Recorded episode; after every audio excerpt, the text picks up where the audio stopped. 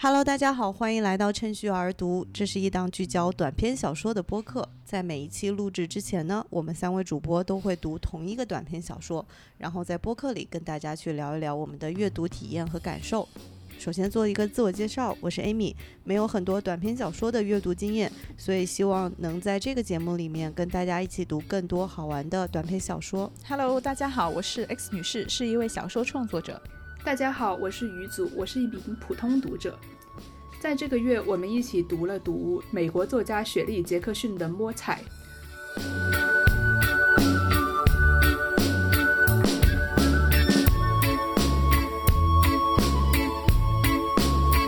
摸彩讲了，在一个夏日中午，某个美国小镇的村民聚集在小镇中心进行摸彩的仪式，以选定一个天选之人。摸彩这篇短篇小说的结果。可能是许多读者意想不到的，所以如果大家不想被我们剧透，就先读一读这篇小说吧，篇幅很短哦。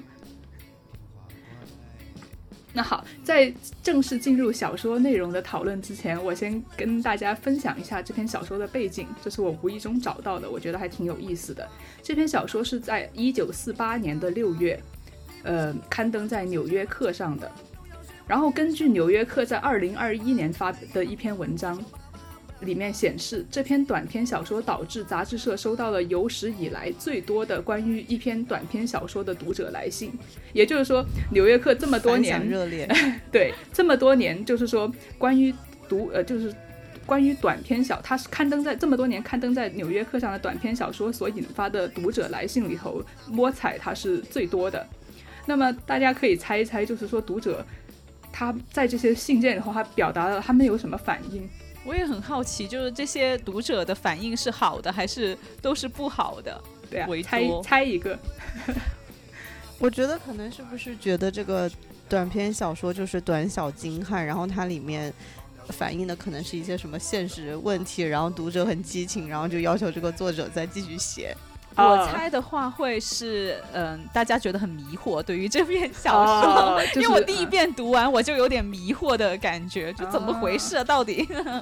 嗯，那我来揭晓一下，就是其实当时读者美美国读者嘛，因为主要是《纽约客》嘛，美国读者的反应是极度负面的，他们非常愤怒。很就是很很很严厉的批评，就是他并没有说呃觉得很呃很迷惑什么的，他们对他的那个观感就是很负面、很清晰的很负面。他们甚至写了大量的那种呃所谓的仇恨邮件给雪莉·杰克逊，有就连雪莉·杰克逊自己都没有想到，就是说竟然可以啊？你说，就是他们批评的重点是什么啊？就是读者，嗯，对，就是我如果他有说的话。嗯，我就看到大家就是有有人在分析，就是说为什么当就是引发这么多负面的观感嘛，然后就是说，其实这个跟这个小说的时代背景有关。当时就是就上世纪四十年代的美国乡村，经常有人组织这种夏季聚会，就像是我们小说里头的那种那样。他这种夏季聚会的目的就是吸引人们聚集在城呃镇中心进行社交活动，呃认为认为这样子的聚集就是对企业跟社区都有好处。然后这些集会呢，它通常由市议会组织，然后并以彩票。跟适度的现金奖励为特色，吸引人们乘车到这个城镇里聚集。因此，当故事发表的时候，读者，尤其是农村的读者，会立刻他们立刻会认出这一幕，然后他们不喜欢这个故事的发展跟结局，因为他们觉得自己是很好的人，这怎么可能？怎么可能发生呢？对吧？利益的冲突，跟他对他们觉得在污名化，就是我们这种单纯的乡村季聚会。然后很多人把这个故事解读为对农村社区跟美国小镇价值观的攻击，所以这个故事引发了意想不到。那他，但是他取材其实是也有受到这个，就是现实中这些聚会的呃启发吗？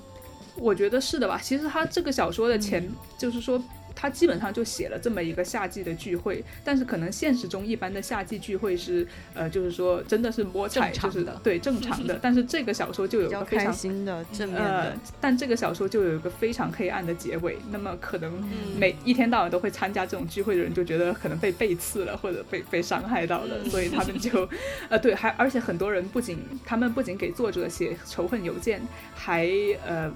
还威胁那个纽纽约客说我要我要取消订阅，就是 有点像现在的 cancel culture。真的没想到还有这样一个，给他取消。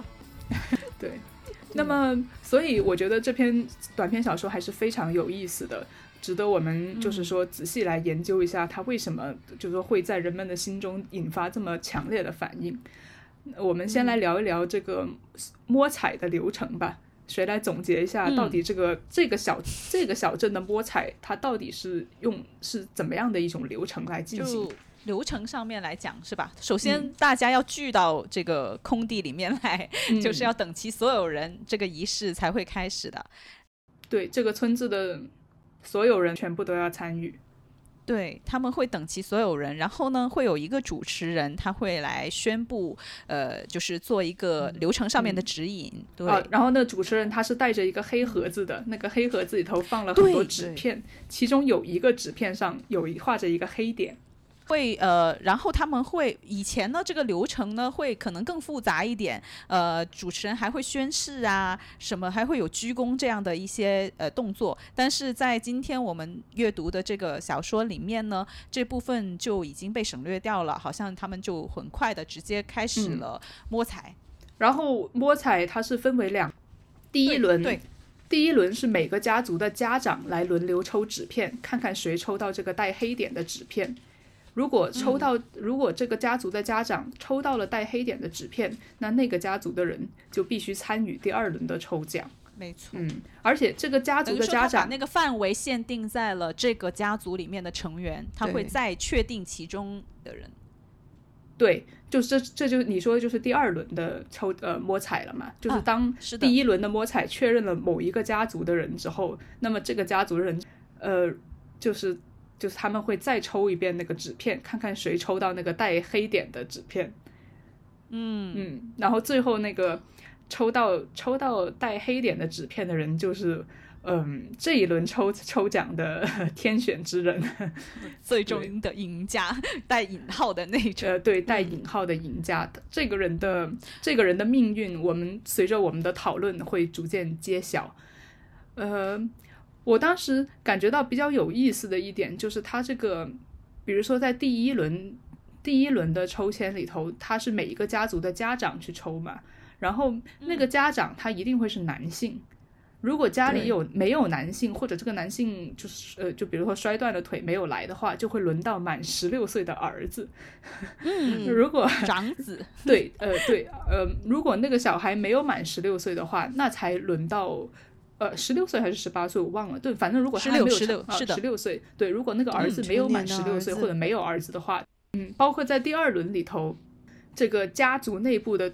抽摸彩的话，他是不包括嫁出去的女儿的。就假假如说我我我有一个嫁出去的女儿，他就。就是说，他就不算我家里人。那么实际上参与摸彩的，就是第二轮摸彩的人，只包括两个家长。是，哎，他包不包包不包含那个，就是已经娶了媳妇儿的这种孩子？跟着包含丈夫，应该包含吧？就比如说，他有一个大儿子，已经二十五岁了，然后娶了老婆，但是他还是在这个大家族里面抽抽奖嘛？对，如果他娶了老婆，他老婆就加入了他们这个家族。对呀，对呀，就说嘛，就嗯，然后在我看来，这种整个安排就好好传统，大家不觉得吗？就是充满着一种封建社会的 感觉。有有有，因为他第一次抽还挺关键的，其实等于说他派出去的那个代表。的人他就已经呃有这个权利去决定他们家族的一个命运，因为他抽到的呃签就代表他们家族会不会成为呃第二轮抽的这个家庭。嗯，要是他们第一轮没抽到的话，他们就直接就 out 了，就根本不会参与第二轮。对，所以好像这么一看，包括我们这个主持人，他也是一个男性，就感觉好像这整一个流程里头决定命运的都是男性，然后。女性好像就，呃，是基本上是无足轻重的一种，呃，安排。就是不知道大家怎么怎么理解，就是这种安排呢？这是我在读小说的时候就是注意到的一点。我觉得就是非常典型的这种男权社会吧。然后这个安排的话，其实也是最终，因为我们的那个主角是那个哈他最后被抽到了。对，他是最后被抽到的这个人，所以我觉得其实这种男权社会的这种设置，以及他这个整个抽奖的人选的这些设置，其实都是造成哈奇逊太太就是不幸中中奖，或者是不幸走入这个悲剧的一个很大的原因。嗯是他这个机制里，呃，其实就感觉女性或者是未成年的孩子，就像是这个家庭的一种附属。哦，对，她其实是跟随着就是丈夫的命运对对对，来生活的，确实是这嗯样。然后里面其实蛮特别的是这个，呃，因为呃，刚刚鱼嘴提到，如果说家里的男性长辈他是摔断了腿的话，其实呃会有可能会轮到他的妻子来做这个来做摸彩的这个人，所以里面其实有那个邓巴太太，她就在这个。上第一轮抽摸彩的时候，她就成为了很突兀的一个存在，在这个场景里面。嗯，对，就对她是唯一的女性。嗯，而且我觉得这篇这篇小说就除了这个摸彩流程里头体现出一种父权制的色色彩之外，它整个小说的那种男女分工都是很明确的。就是很符合那种很传统的那种我们对男女的印象。他包括他一开始写这个大家聚集在呃城中呃就是说村中心摸彩的时候，男的就、他男的就会聊一些什么。农场上的事情，或者是工作的事情，然后女的就聊一些家长里短，就是我感觉这整个故事里头、那种性别分工非常的明显。哦你说的很对，他那个场景里面人物都是分成两堆来，啊就是聚集的。对对对男人们他们聚在一起谈讨论事情，然后女人们又站在另外一堆里面的，非常有意思这个点。然后包括他们的小孩子也是，就也是男孩跟男孩子玩，他们在那里收集石头，然后女孩子又在另外一边只能看着他们，然后在聊天。然后我就觉得，可能因为呃，我们这个故事里头也强调了摸彩是一种很传统的仪式，大家是因为坚持传统才一直就是说进行的这个摸彩，所以我在想，可能它这个也体现出这个故事就是发生在一个很保守、很传统、很坚守传统的一个社区里头，所以它才会有这么明确的性别分工之类的吧。嗯，这是我的猜测。嗯，你说到这个点，其实我我也让我注意到这个小说的细节，就是他在人物的称谓上面，其实也突出了这一点，因为他总是把、呃每一个人物角色称为什么什么先生和什么什么太太，嗯 就其实他很强烈的给你这样一种一个，首先是以家庭为单位的这样的人物的构成，另外就是他们这个这种就是男性女性的分工的这种关系，也体现在他们这种称谓里。虽然我们的主角是这个哈奇逊太太，她有名字嘛，她也叫她叫泰泰西，对，但是我们对她一开始的第一印象的认识就是她是哈奇逊嗯太太，嗯我们是从这个角度去认识她的。哎，你说到这点，我突然想到一个很有意思的事情，就好像我们一开始认识哈奇逊太太，一直他这就一直小说都是称他称呼她为哈奇逊太太，然后可能是到了中后方，当这个哈奇逊太太开始拥有自己的声音了之后，我们才慢慢的知道，哦、她好像叫泰对西。那关于这个摸彩的仪式，大家还有没有什么别的印象比较深刻的点？包括 X 女士之前跟我们分享那个黑箱子，你觉得有什么机有什么机关吗？我当时看的时候，我觉得就是一个挺普通我我当时觉得，就是读的时候啊，我就觉得有点怪，看到这个呃描述写这个摸彩用的箱子，它是一个黑色的箱子，因为一开始就是从你正常的阅读的呃经验来说，摸彩是抽奖嘛，就是我们一般都是用红色，庆对，哦，没错。你说的它有道理。应该是这种红嗯色的东西，但我就在想，为什么他们会用一个黑色的箱子？而且就是本来想要做新箱子，但是都都说黑色箱子代表一种传统，嗯我就觉得很怪，就是这是什么传统？为什么要用黑的箱子？包括它用来最后就是摸彩的那个小纸片上，它是做了一个黑点，它也不是一个嗯就是一张红纸或者是一个呃，就是像是你中奖一个喜庆的符号，所以我就这些都是。给你带来就是阅读的过程中有点疑惑的地方，然后嗯对有一些不太舒服的细节，嗯，哦，确实，这都是我第一次读，我就没有注意到，我就没有想太多，我就一心想着说看这个故事要怎么走下去，结果就是读到最后，突就突然读到某一刻，我就开始发现，哎，这个这个故事的结局怎么好像就是说、有点怪怪的？这个文章的题，这个小说题目叫《The Lottery》，就是跟彩票是一个词，对吧？就是我们翻译为摸彩，我觉得也翻译的挺好的。就是他尽量的把这个中性化了，它不是叫做什么抽奖，对吧？它它把它叫做摸彩，它尽量的进行了中性化处理。但是我们读者在读的时候，难免还会还是会觉得它应该是会有个好的结局。但是没想到最后在黑色的箱子和黑点的铺陈之下，它黑色嗯，我们现在可以揭晓揭晓谜底，就是说。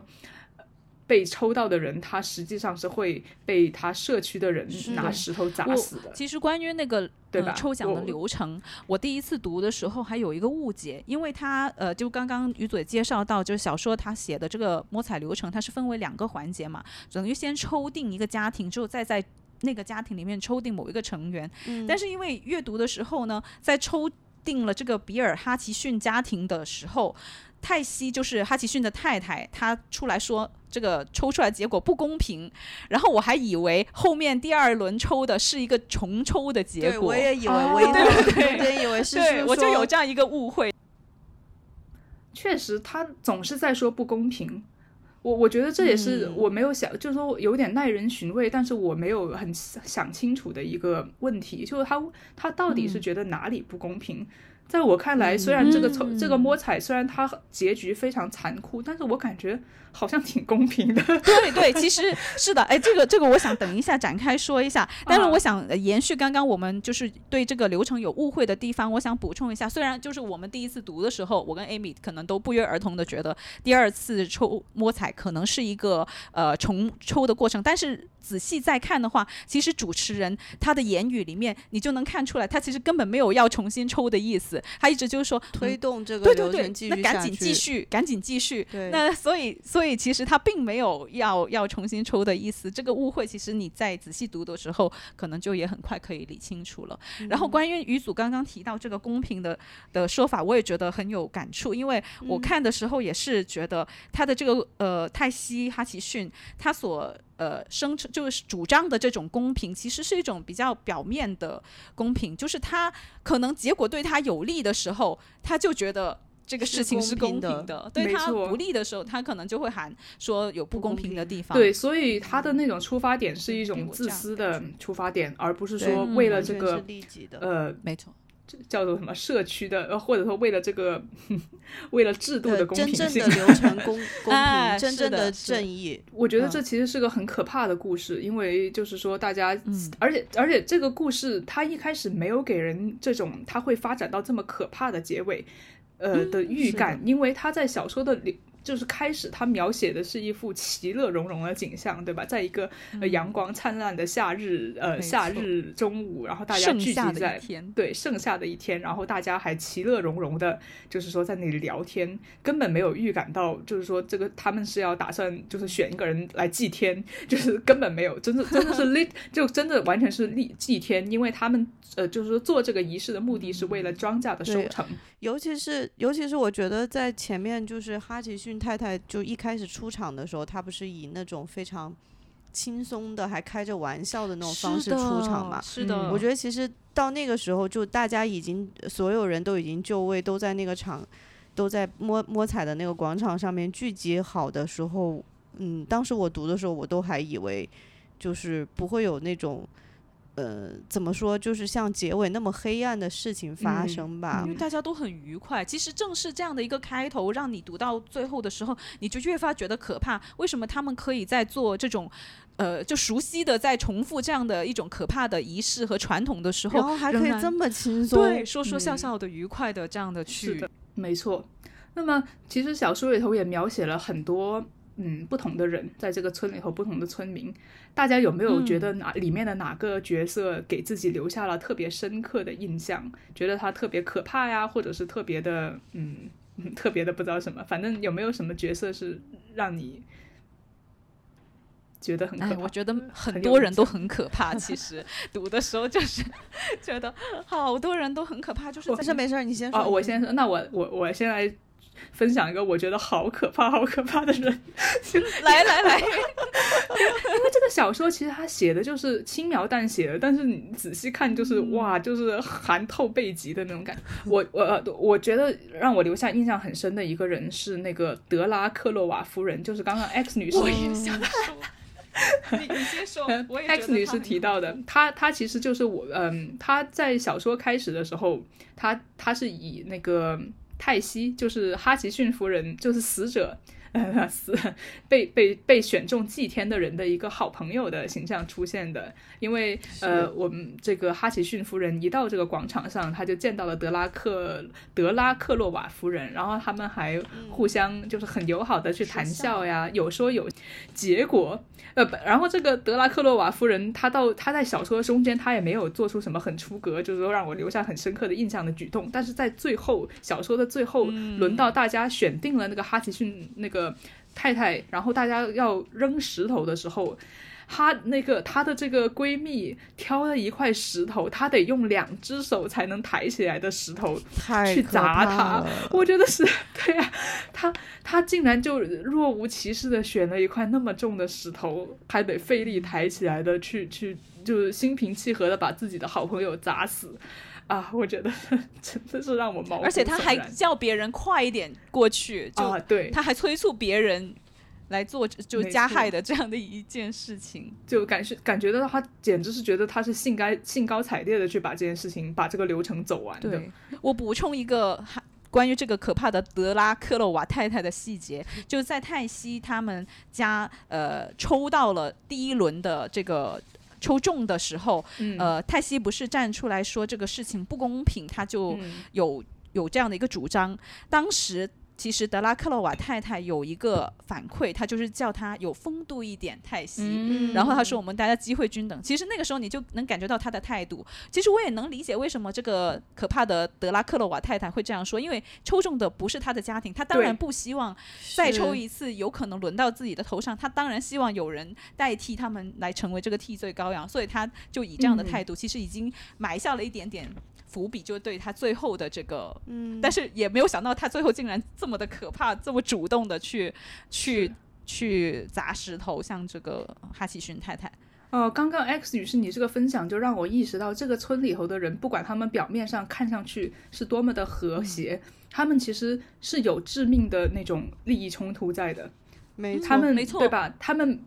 他们一年一年活着，每一年都要举行这个摸彩，每一年都要选一个人去祭天。那么不是你死就是我活，所以这种状态下，呃，这样子的一个社区，他们真的会有真正的友情吗？我都感觉到怀疑。然后除了这个呃德拉克勒瓦太太之外呢，我觉得有一个无名氏也挺可怕的，就我不知道他是谁，但是 你竟然可以注意到有一个地方，我真的就我可能第读第二次的时候我才发现，因为其实哈奇逊他们家里面除了比尔哈奇逊这个父亲，然后泰西哈奇逊这个呃母亲之外，他们还有三个儿女嘛，未成年的儿女。那其中他有一个小儿子叫做戴维，叫小戴维。对。那那么就是其实他只是一个很小的角色，但是在他们抽完第二轮，然后决定了是泰西成为这个牺牲者的时候。呃，大家不是开始扔石头，有人给了这个年纪小的戴维哈奇逊几颗鹅卵石，不知道这个人是谁，我就觉得他好，就好可怕。你为什么要给一个儿子石头去扔他的母亲？就是你教会他要做这样的可怕的一件事情。这个人我不知道是谁，但是我看到这里的时候，我就觉得他好可怕。不过说实话，我觉得他的两个小孩。就是在这件事情之前，他们就已经对。早就已经被社会教成了就是这样的人了，因为他们知道他们妈妈被选中的时候，他们简直就是兴高采烈。因为不是满脸笑容，是的。当时他们没有拿到那个黑带黑点的纸片的时候，说的是南希和小比尔啊，就是他的两个孩子嘛。嗯。同时打开了他们纸片，然后转身对着人群把他们小纸片举过头顶，然后两个人都是满面笑容，并且笑出了声。就至于吗？就是。对吧？就是大家就其实这个也蛮可怕的。对啊，就是不发生在自己身上，但是一定是发生在你的其他至亲身上，你的兄弟或者是你的父母，然后你会这么开心，不是自己，不不能理解这种。我觉得这其实也是他们这种，就是说致致命的这，就是说非常。对致命的这种利益冲突的体现，就是说这种利益冲突大到连亲情都嗯不值一提了，就只要自己能够活下来。对，我就觉得是，就这种摸彩的仪式，好像就是在一个家庭里面，他都能够创建起这种这种隔阂，我觉得好可怕。嗯，我觉得这也体现出了这种社会的这种规训，或者是一些流程，或者是一些制度对人性的扭曲。就是本来你会觉得人对吧？人类最基本的情感，对自己的家庭或者对自己的朋友的情感，就是因为一个约定俗成的社会仪式，就可以把它扭曲至此至至此。就虽然这个故事听起来很黑暗，但是我觉得它并不是说是不可能发生的。就是我我觉得我作为人类读这个，我觉得其实是合情合理。我可以想象。如果我我所做的社区如果真的有一个这样的东西，我觉得可能真的是类似的事情会发生，所以这也就是说，这证明它并不是什么天方夜谭。所以就是我就觉得，嗯，这种人性中隐藏的恶，然后跟这种社会不合理的社会制度，呃，就是说交缠起来会产生非常可怕的后果。这是这个小说给我的印象。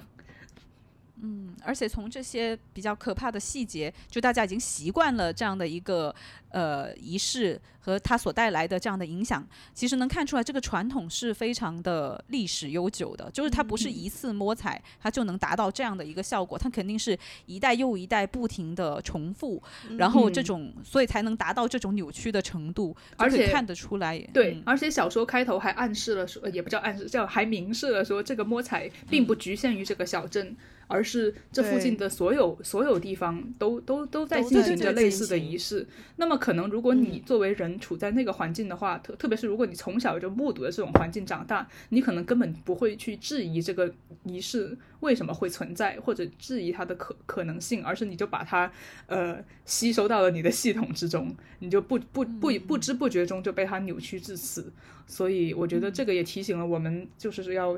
思考我们所处的环境中有没有类似的 很不合理。而且我觉得这个小说它选了一个很有代表性的一个村子，因为这个村子人口只有三百，就是人越少，你抽被抽中的概率就越高。就我觉得他是把这个矛盾放在了，就他把故事放在了一个矛盾会很尖锐的这样的一个设定下面，所以我觉得这才这也是造成这些人特别扭曲的另外一个原因。嗯，就因为他们彼此之间的竞争。嗯呃，怎么说？呃，不不那么激烈，但其实对于他们来说就更可怕了。这个结果，我觉得我印象比较深刻的就是那个沃纳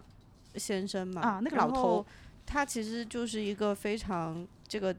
一个这个摸彩这个传统的一个。代言人，因为他七十七，他就是觉得自己很侥幸能够活这么多次，呃，这么多年，然后还活得好好的，然后就一开始还跟人家说我就是七十七次都已经砸了，然后他不仅一次的去维护这个制度，维护这种就是非常不合理的黑暗的事件，然后当人家中间跟他讨论说隔壁村其实也有一些已经取消了摸彩这个活动了，他还在那里。就是说这样只会搞出麻烦来。你们这些年轻人不懂，就是一定要继续去遵从这样子的一个传统。嗯，而且他恪恪守这个摸彩的传统的唯一，几乎几乎是唯一的原因，就是自古以来就有摸彩。对，就是 不不能理解。而且他作为一个既得利益者，他就是既得利益者，对他他就。他就有这个立场去 维护这个东西，但是说实话，他也不是永远的既既得利益者，他仍然还是有可能被抽中。这就是问题所在。其实他明明就是有可能被抽中，但是他就是可能觉得这种侥幸累积了这么多年吧，他可能就觉得他身上有一种，就好像就让我想到那个时候新冠刚开始的时候，然后有一些人就说啊，我们哪里哪里人就不会得新冠这样子，没错没错，不知道为什么会有这样子的 想法，嗯，就是这种人可能就会觉得，就这个摸彩就不会摸到我头上来。因为我自带某一种光环或者怎么样的，而且其实不过其实虽然就是我们这样子看就觉得他好像就挺挺离谱的哈，但是实际上就是说放在现实生活中来考虑的话，就是比如说嗯很多制度或者是很多嗯仪式，明明会伤害到你自己，但是你还是去维护，这样的人其实是很多的。就是他们对他们就是会觉得好像这个轮子不会压到自己身上什么的，就是会有，就很多人好像不加不加不加思考的就选择去站在呃不合理的制度的一边，就仅仅是因为啊我们一直都是这么做的，或者是因为什么别的原因，所以我觉得、嗯这个细节虽然读起来都觉得嗯这个叫什么沃纳老头，觉得很我们站在旁人的角度就会比较。就会比较嗯客观一点，但是如果说站在这个人的角度，他可能这个是悲剧没有发生在他自己或者他很亲近的人的身上，他其实没有办法共情对，某一些东西，他就嗯。永远都想象不到这个事情落在自己或亲近的人身上是什么样子，所以他没有办法去，对啊，去、嗯去反驳这样的。那么，这就引出我非常想讨论的一个话题，然后我觉得也是非常难的一个话题，就是如果你所住的社区，比如说，如果我们都是这个村子以后的人，如果这个社区头有这么可怕的事情，你会参与吗？我觉得好难啊，你这个问题，因为根本都不是你的选择，你你就被迫、被迫要没有参与办法不这样的。参与但是你想想其实也要参与。其实真的没有选择吗？你想想，他这个没有暴力机关哦，就是没有人拿着枪逼着你说你一定要参加，嗯它只是一种呃所谓叫做 peer pressure，就是一种同辈人的压力，仅仅是因有点为约定俗成的对，但是但是那个萨默斯就是那个主持人，他在准备这个摸彩的时候，他其实是头一天晚上不是会把所有人的名字放进去嘛？那嗯假设就是对吧？就是假设个人没摸的话，对啊，那假设就是，比如说我贿赂一下萨摩斯先生，然后我不把我的名字放进，不把我家族的名字放进去，对吧？就是有可能，你你就是怎么说呢？就是说这个制度虽然是一个也呃从古至今延续下来的一种制度，然后它程序上流程上也一直都是都是这么操作的，但是如果你想去背叛它，你想去。就是从这个制度里面走出一条新的路来，你还是有一些方法的。但是没有人怎么去做。对，而且包括，难道你不能跟萨默斯先生说，我不参加了？我我就说你不要抽我，然后我也不会去参加这个仪式，就等于说我整个就你就当我不是这个村的人了，难道不行吗？当然，但你知道，我想到有一个问题，嗯就是因为他这个是做这个仪式，这个祭天的仪式，他是为了收成嘛。我就嗯想，万一谁第一个站出来说不参加这个仪式，然后那一年的收成不好，全村的人都会把这个责任放到他身上，他就很难在这个村子继续生活下去。我就感觉会有这样的一个，是而且我我觉得就是作为村民，其实也有一种无处可逃的感觉，因为这个嗯，每个村嗯、这个小说，对这个小说啊，我觉得就是。我觉得这个小说的问题就是，它就是它，它是没有暴力机关的，它没有军队，没有警察，没有人逼着你，没有监狱，但是好像还是很很难去避免参与到这种呃集体的癫狂之中。那么作为普通人，我们该怎么办呢？我就觉得好我迷惑啊。是我在读的时候，我就觉得，如果是我，我可能会比较像里面说的这个邓巴太太。你看到她最后怎么做吗？嗯就是因为呃，邓巴太太呢，她其实只是一个配角了，她在这个呃摸彩的仪式里，她代替了我根本跑不动，对对他然后喘着气儿说：“你们先，你们先去，我再赶过去。”这样对，子，就是在最后这个中选的人是泰西的时候呢，当时德拉克瓦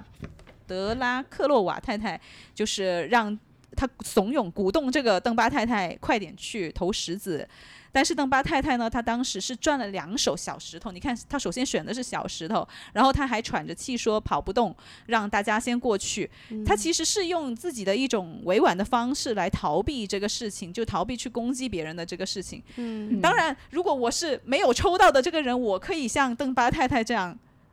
来逃避；但是如果我是被抽到，不，我是不幸抽到的那个人，我就没有办法，嗯，我就可能真的没有办法逃了，就。所以其实可以看到，就是说，一旦你所处的社会就是产生了这样子的一种集体的癫狂的话，其实作为个体，我们是很难很难去逃走的。所以我就觉得这个是好可怕的一件事情。而且我觉得这篇小说还让我想到，就是说，嗯，就是说，为什么大家不愿意反抗，就是因为。可能因为他们觉得这个坏事发生在他们身上的可能性很低，但他们反抗的成本可能很高。就是仅仅是这样子的理由，就让大家就是哪怕意识到这件事不对的人，他们也可能就是说避而不谈，然后假装自己是是也拥护这种制度。做了一些权衡吧。就是在自己死和呃和或反抗制度，可能我也会面临另外一种死的这种情况对，而且这个机制有一个比较可怕的地方，就是在于呢，当这个受害人他产生了之后，而且这个受害人不是本人的时候，大家就会其实对于其他人来说是有利的，所以他们反而会通过拥嗯护这个制度来确保自己的安全，不然有可能你提出来反抗，你就会成为那个牺牲者。是的，那么这这就让我想到，就是说想到一个其实我前前两年经常在想的问题，因为发生的一些事情，我经常在想，就是为了为了生存，或者说为了生生存在某一个社区、某一个群体里头，我们到底愿意做出什么样的权衡或者是妥协？就是说，你你觉得你可以退一步，可以退两步，但是到底是退到哪一步，你觉得啊再也忍受不下去了呢？然后，然后，因为我觉得人就是说，人类社会、人类的历史中，其实产生过很多这种集体的癫狂，对吧？就比如说纳粹的时候那种对犹太人的屠杀啦，包括包括嗯，像文革中那种学生对老师的迫害啦，就是那种毫无毫无法纪的那种状态，那种对，就是。还包括 最近最近经常发生的一些事情，我觉得在这里我就不便说了，免得破坏了谁的感情。但是就是 在这种集体的癫狂中，到底我们可以退让多少，然后又又怎么去明哲保身呢？我就觉得这个问题我还没有找到答案，我觉得好难呢、就是就是在在我们阅读完这个小说的嗯时候，才会感觉到，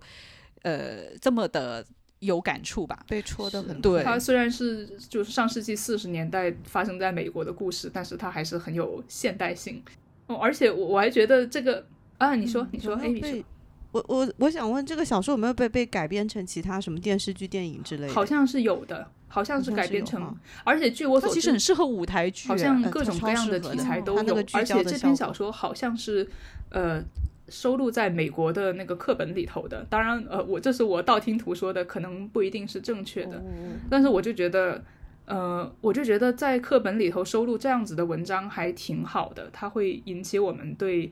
就人类社会的一些反思。思考，对啊，就是警警惕这种所谓的羊群效应啦，或者是多数人的暴政啦，我觉得还是蛮蛮蛮深刻的。哦，对，我们刚刚讨论过这个摸彩的它的一个仪式。我刚刚看的时候呢，我想起来，它不是在呃现在就小说描写的这一场摸彩里面，它其实已经省略掉了很多从前仪式中的一些细节嘛，比如说要宣誓啊、鞠躬这些。但是呢，你会感觉，呃，而且他的主持人呢也换了一个，就是可能跟传统的不一样，他也强调出这个萨莫斯先生他跟嗯传统的主持人的不一样的地方啊，就嗯好像很随和的一个一个人。但是我会感觉到他这个传统，它的本质是没有变的，他只是哎好像换了汤，没有换药。然后就是他假装在一种进步的过程中，呃，继继续，呃，但是其实他又在延续这个传统里面最核心、最不好的那个东西，我就觉得这个好讽刺啊、我觉得 X 女士讲的是我刚刚也很想分享的一点。我会觉得作者进行这些这些设置，似乎在假，似乎在暗示我们这种进步是一种幻觉。嗯，就是对吧？好像很多人就会觉得，比如说哈，像很多人会觉得啊，这个二战的时候对那种种族屠杀。对，已经我们已经过了这么多年了，就是已经就是人类都进步了，我们都已经从什么一个房间那么大的电脑变进化成一个 iPhone 这么小的手提设备了，就是有这么大的进步了，我们不会回到那个时候。但是事实上，这种危机就是常常存在存在于我们身边，我们人类一不小心就会陷入这样子的深渊。就我觉得他的这个这种细节的描述是很有深意的，在我看来，嗯，就是这种关于进步的幻觉。呃，大家想不想分享一下，在读这篇就是结尾出乎人意料的小说的时候，你们是什么时候开始觉得，哎，好像这个情节的发展有点不太对劲哪里？不对劲？我觉得我是比较晚发现的。其实我我一开始虽然我我刚刚有提到那个黑色箱子有点不舒服的感觉，但是我只是觉得它在氛围上有点怪异，但是我根本就没有往就是另外一个方向去想这个事情。我是哪里觉得有点奇怪？第一次读的时候，我是读到呃，当时第一轮摸彩的结果出来了，是这个比尔哈奇逊摸到了，但是当时泰西他。站出来说这个结果不公平，我也，我就在想，那怎么不公平对，呢？比尔是摸到了还是没摸到呢？如果摸到了，为什么他还会说不公平？他要重新来？没错，对，我就觉得这里是我就当时觉得非常困惑的地方。我还以为大家讨论这个比尔哈奇逊摸到，其实是没有摸到的，所以泰西要再抽一次。所以我导致我第一次读后面的情节都是觉得脑子里非常混乱，到底这是啥情况？第二遍我才搞清楚了到底是怎么一回事。啊、是确实那个嗯他的反应让读者突然意识到，哎，好像其实大家都不想被抽抽中，而不是像一般的那种嗯彩票一样，大家想被抽中。你们呢？你们会在哪里的时候觉得有点不对劲？就除了在这个地方之外，我想听听 Amy 的分享，因为我是很久很久以前读这篇，就第一次读这篇小说的，我有点忘记了。就是我是在，就是还是刚才我说的那个沃纳老头他的那个反应里面，我是觉得很奇怪，因为当时、呃其其他人在那里说，就说其他村已经一些。呃怎么说呢？就是周围的那些人吧，都在说，我希望这个东西快一点搞完，就好像有一种就是群众对他的期待。我不知道是因为就是比如说有些时候，比如说什么天气很热呀，然后大家都在广场上面晒太阳，然后觉得有点辛苦，对吧？就是这种户外的活动，然后大家希望它快点结束，还是怎么样的？但是我总有一种就是这种阳光，或者是这种。六月的这种什么花都开得很好，草也绿油油的这种环境，总给我一种就不太真实的那种感觉。嗯，就很奇怪，就是有一种奇怪的感觉。然后那个沃、那个沃纳先生就说自己什么参加了六呃参加了七十七年的这个摸好彩像，还很骄傲的样子。对，好像很骄傲的样子。我七十就觉得没抽抽中过，我就觉得很 很奇怪，你知道吗？就是嗯而且而且大家就是上去的时候就抽奖的时候都很紧张，就不是有一个人说什么他什么僵硬的走那个走气氛是很走走过去，嗯我就觉得很奇怪。你说你抽一个奖，不是应该是很期待、很兴奋的那种吗？那为什么会这么紧张呢？然后人群中也是那种很，就是在怎么说呢，都屏住呼吸的那种感觉。嗯我觉得，嗯，这个里面就可能让我会觉得这个结果可能并不是一个大家希望的一个结果。确实，这个作者多做了很多氛围上的细节的描写，有时候粗心的话不一定能够发现，但是哎细思极恐。对，包括他对那个舞整个故事舞台的描写啊，就是这种像就是呃六月的一天，就是反正有一种祥和但又不太真实的那种氛围，我觉得笼罩在这个村庄的广场上。包括那个开头的时候，那些男孩聚集在那里，嗯，捡石头。其实这个事情也挺怪的。我我第一次看的时候，但是我我没明白他在干嘛。然后我以为直到只是看到了结尾，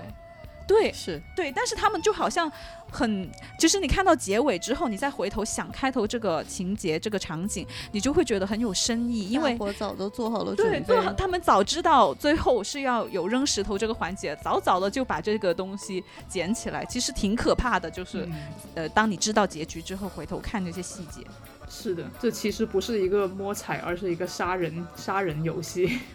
集体杀人嗯集体杀人，对，就是像 Amy 之前说的，就是群体意群体意志对个人命运的那种影响，非常的可怕。嗯所以我们也非常推荐大家去好好读一下这篇小说，